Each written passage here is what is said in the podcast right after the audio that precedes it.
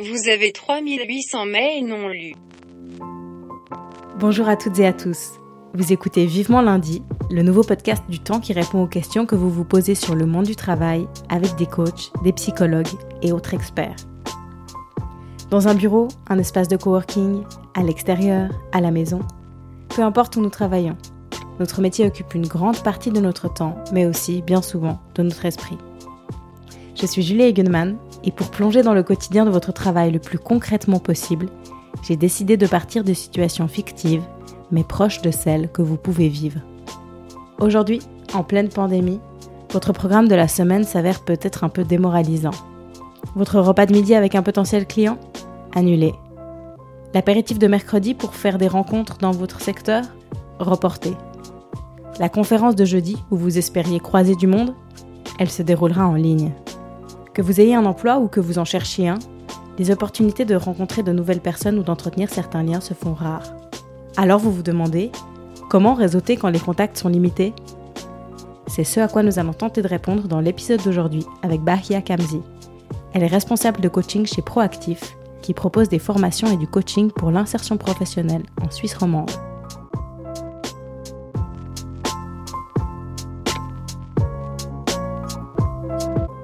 On est dans un contexte très particulier, celui d'une euh, pandémie. Beaucoup d'événements sont annulés, les lieux de rencontre sont fermés, les contacts humains sont limités. Est-ce qu'on peut poursuivre une forme de réseautage? Évidemment qu'on peut. Je pense que le besoin de rester en lien, de connaître des nouvelles personnes, il est toujours là. Malgré la, difficulté de la situation actuelle, qu'on ne peut pas nier, il y a aussi une, une agilité assez impressionnante des êtres humains, dans le sens qu'on a pu transférer beaucoup de choses en ligne, en fait. J'ai vu des, des entreprises qui ont réussi à créer des congrès, des conférences, des, assemblées générales en ligne, mais avec créativité, avec une manière d'engager les gens, de les garder en éveil et participatif. Et c'est assez impressionnant ce qu'on est capable de faire. Ça demande plus d'organisation, ça demande de vraiment se mettre du, point de vue euh, des utilisateurs ou de se mettre du point de vue de l'autre, parce que ça peut aussi être très ennuyeux d'être en ligne pendant des heures, mais il y a vraiment des manières de l'adapter. Avec des avantages que n'avaient pas les réunions en personne parce qu'il y a des gens qui étaient limités par des, limitations physiques et géographiques. Je pense par exemple à une conférence en ligne à laquelle j'ai assisté il n'y a pas longtemps, et une dame qui est maman euh, d'un enfant autiste qui m'a dit ah, pendant des années je voulais venir assister mais je pouvais pas et on n'arrangeait pas forcément les horaires pour moi.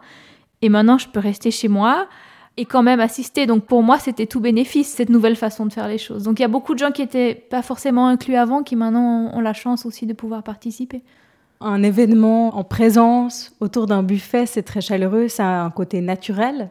Là, comment est-ce qu'on fait lors d'événements en ligne pour que ça soit tout aussi naturel, tout aussi chaleureux? Effectivement, quand on peut se retrouver, voilà, et qu'il y a les petits fours et les cocktails, et puis qu'il y a tout ce côté aussi kinesthétique où y a, on peut voir les gens, il y a peut-être des odeurs, on peut sentir l'émotionnel des gens.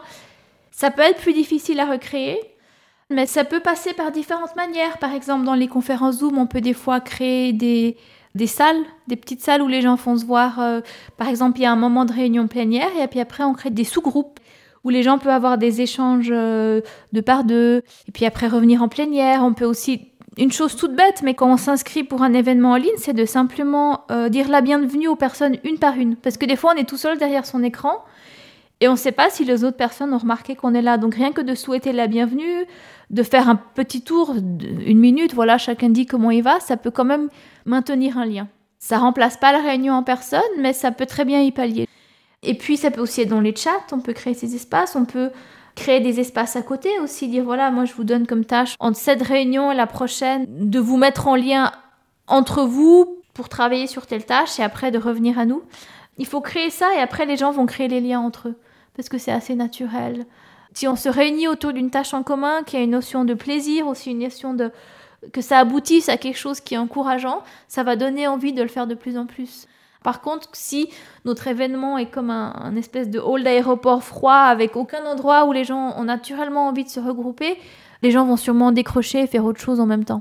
Donc pour vous, les organisateurs, il faut qu'ils continuent à créer ce genre d'événement et puis les gens qui ont envie de réseauter, qui continuent à s'y rendre, c'est important. C'est important, après c'est important encore plus d'avant de créer des opportunités de liens personnels. Après, il y a aussi des chats sur lesquels on peut écrire aux gens en privé. Voilà, on a une connivence avec quelqu'un, on aimerait poursuivre la conversation, c'est très facile d'échanger son contact et de continuer la réunion après. Ça devient même plus facile. Je pense qu'il y a aussi toute une série de gens qui n'adoraient peut-être pas les grands événements avec beaucoup de gens parce qu'ils sont plus introvertis, parce qu'ils sont plus timides et qui sont beaucoup plus à l'aise avec des conversations euh, un à un, pour qui ça peut être assez bénéfique en fait.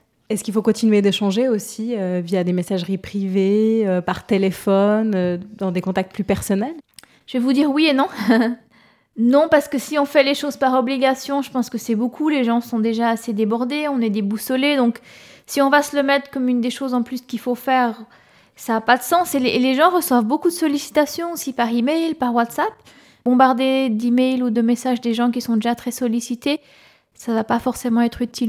Et puis, si on est beaucoup aussi dans solliciter des gens, vouloir initier des conversations avec des gens qui sont pas disponibles, pour nous, ça devient compliqué aussi parce que finalement, on a beaucoup à faire à du rejet et puis on se décourage. Donc, il faut être assez stratégique. Est-ce qu'on vient avec une valeur ajoutée, avec une proposition, avec même une proposition d'échange? Et avoir des contacts qui ont du sens, où pour nous il y a une notion de plaisir et où l'autre y trouve aussi un intérêt. Si on veut toujours soutirer quelque chose aux gens, des informations, des pistes, des recommandations, c'est pas très utile. Comment faire alors pour finalement euh, mettre à profit un événement de réseautage euh, en ligne? Qu'est-ce que vous suggérez quand on s'est inscrit? Comment euh, réseauter efficace à ce moment-là? Je pense qu'on peut se mettre un objectif, un objectif réaliste je prône toujours finalement les, petites victoires, se mettre des objectifs réalistes et puis aller en augmentant. Donc retirer par exemple deux trois contacts qui sont intéressés par tel sujet et de poursuivre la conversation avec eux. Ou alors de prendre la parole et présenter euh, une idée qui contribue finalement à l'événement. Et puis peut-être aussi en, tirer des idées. Un, événement de réseautage, ça permet aussi de voir la température, quels sont les besoins d'autres personnes qui seraient là. Toujours une des choses intéressantes à faire quand on est dans une perspective de recherche d'emploi, plutôt qu'être dans la demande, euh, typiquement, voilà, je cherche du travail, est-ce que vous pouvez m'aider? Dire non, j'ai ça à offrir en fait. Parce que je pense honnêtement, et c'est pas une, version bisounours du monde, mais les gens qui ont une formation, qui ont travaillé quelques années, qui ont voyagé, qui parlent des langues, on a tous quelque chose à offrir. Donc plutôt approcher les gens en disant voilà, moi j'ai telle compétence à offrir, j'ai tel point de vue à offrir, j'ai telle expérience à offrir, et puis mettre ça en avant. Ça nous rendra beaucoup plus intéressant que de venir toujours avec une demande.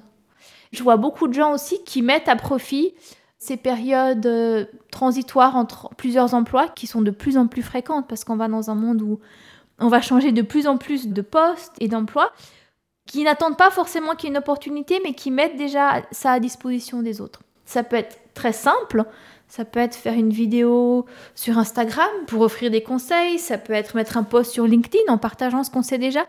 Des fois on est étonné mais les gens se rendent pas compte de tout ce qu'ils savent déjà faire. Et pour eux, ça peut être très valorisant aussi.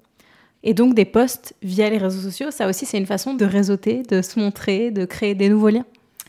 Oui, ce qui est important, c'est de se rendre visible, d'avoir régulièrement des posts en LinkedIn et de se créer un lectorat, de se créer euh, des opportunités de partage, d'être aussi assez consistant. Si on commence à bombarder tous les réseaux et tout faire en même temps, pas forcément, mais euh, d'aller sur un groupe LinkedIn à sujet et puis de contribuer à la conversation.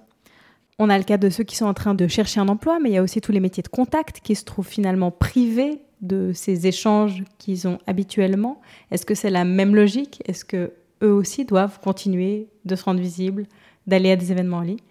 Oui, c'est la même réponse que je vous donnais tout à l'heure et je pense aussi que déjà on passe par une période difficile pour tout le monde, qu'on est tous ébranlés au niveau personnel, un niveau peut-être plus intime. Maintenant, ces difficultés, ça peut aussi nous lier. Une autre chose intéressante à faire, en plus d'aller chercher peut-être des nouveaux clients, c'est de renforcer les liens qu'on a déjà. Faire preuve d'empathie aux clients qu'on a déjà. Voilà, on sait que c'est difficile pour vous, on tient à continuer nos services de la manière qu'on peut, on prend toutes les précautions, on est là pour vous.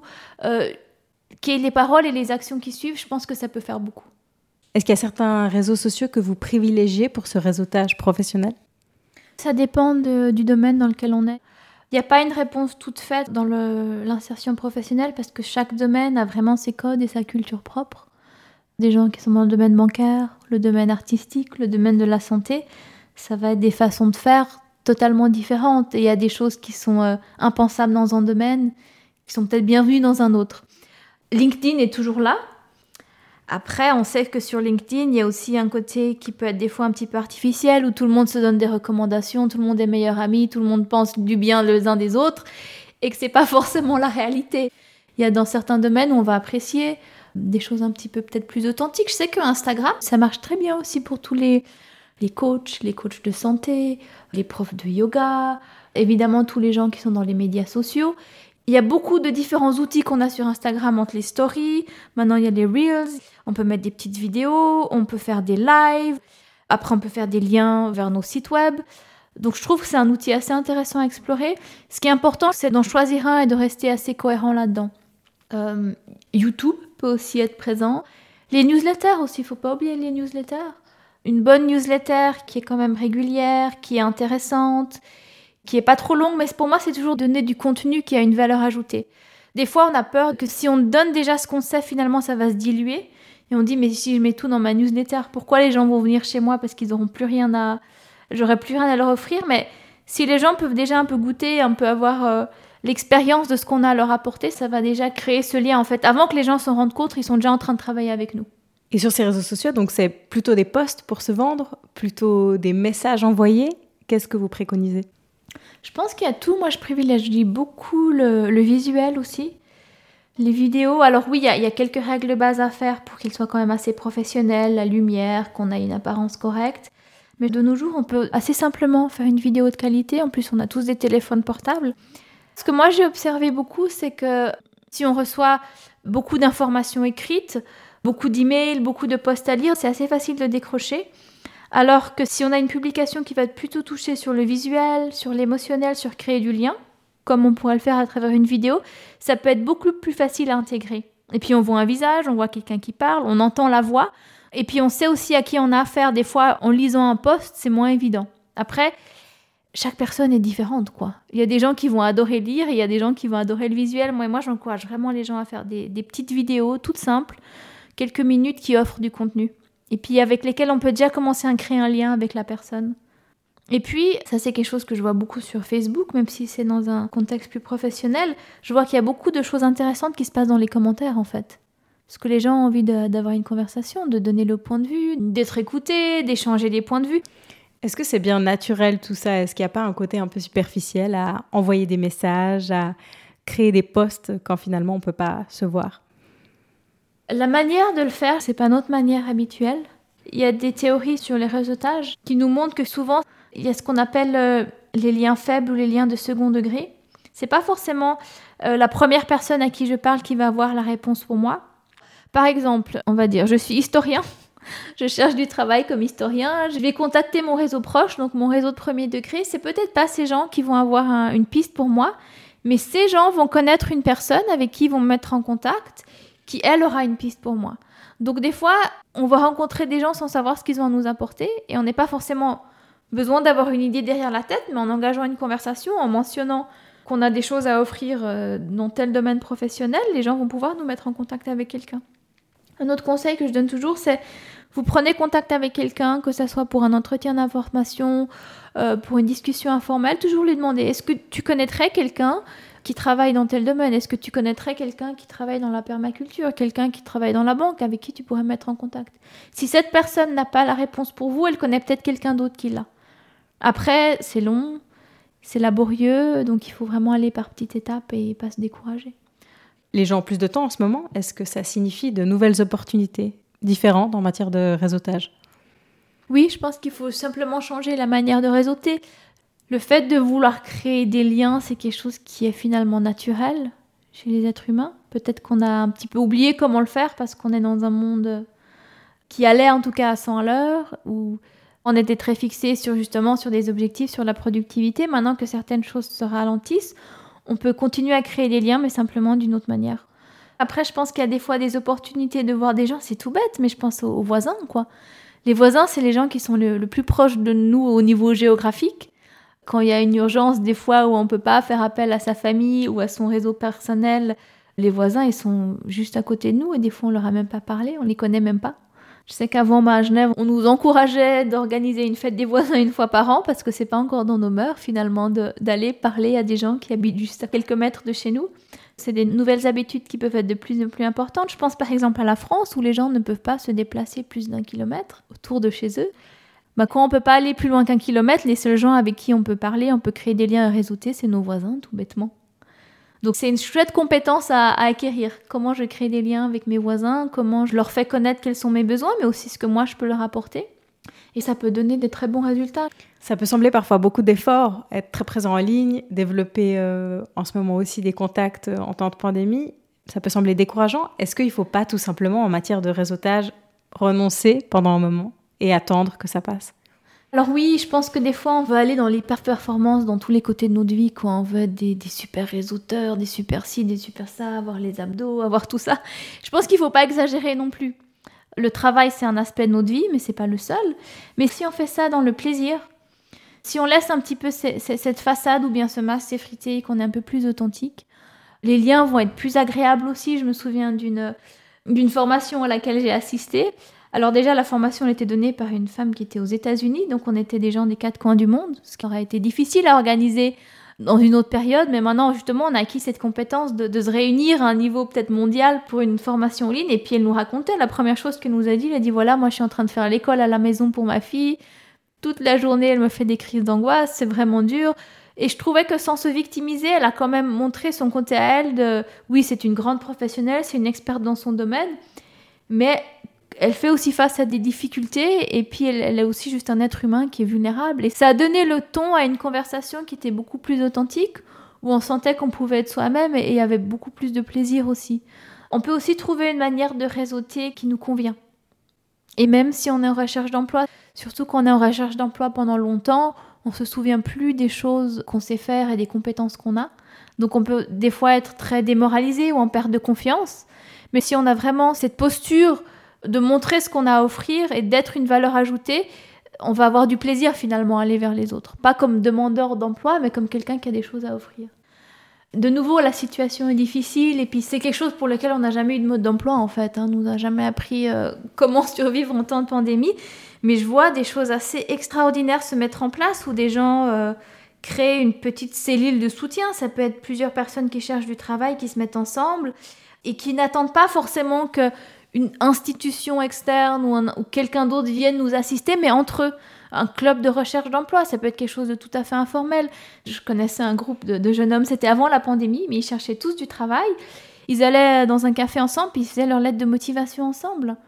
Ils ont besoin de personnes pour leur dire comment faire ou leur dire quoi faire. Et euh, on peut aussi créer des alliances dans des petits groupes. Et après, ça, ça nous servira à l'avenir pour du réseau. C'est pas forcément des gens qui ont.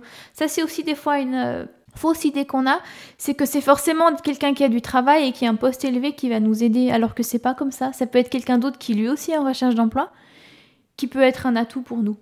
C'est peut-être plus facile à dire à faire, je, le conçois, mais d'être créatif et puis de, chercher des nouvelles manières en fait en ces temps de, réseauter, de montrer sa valeur ajoutée, de se rendre visible et de créer des alliances avec des pairs qui vont pouvoir nous comprendre et nous soutenir. En cette période de pandémie, en matière de réseautage, qu'est-ce qu'il faudrait surtout pas faire? Alors c'est une réponse très personnelle, hein. je pense que peut-être d'autres coachs de carrière vous diront autrement. Moi je pense que c'est peut-être pas le moment de se mettre la pression. Des fois si on fait des, petits pas réguliers, ça va donner beaucoup plus que si on essaye de, tout faire en même temps et après on se décourage. Faire des petites choses où on voit quand même un petit résultat, ça peut être encourageant et puis après on voudra faire de plus en plus.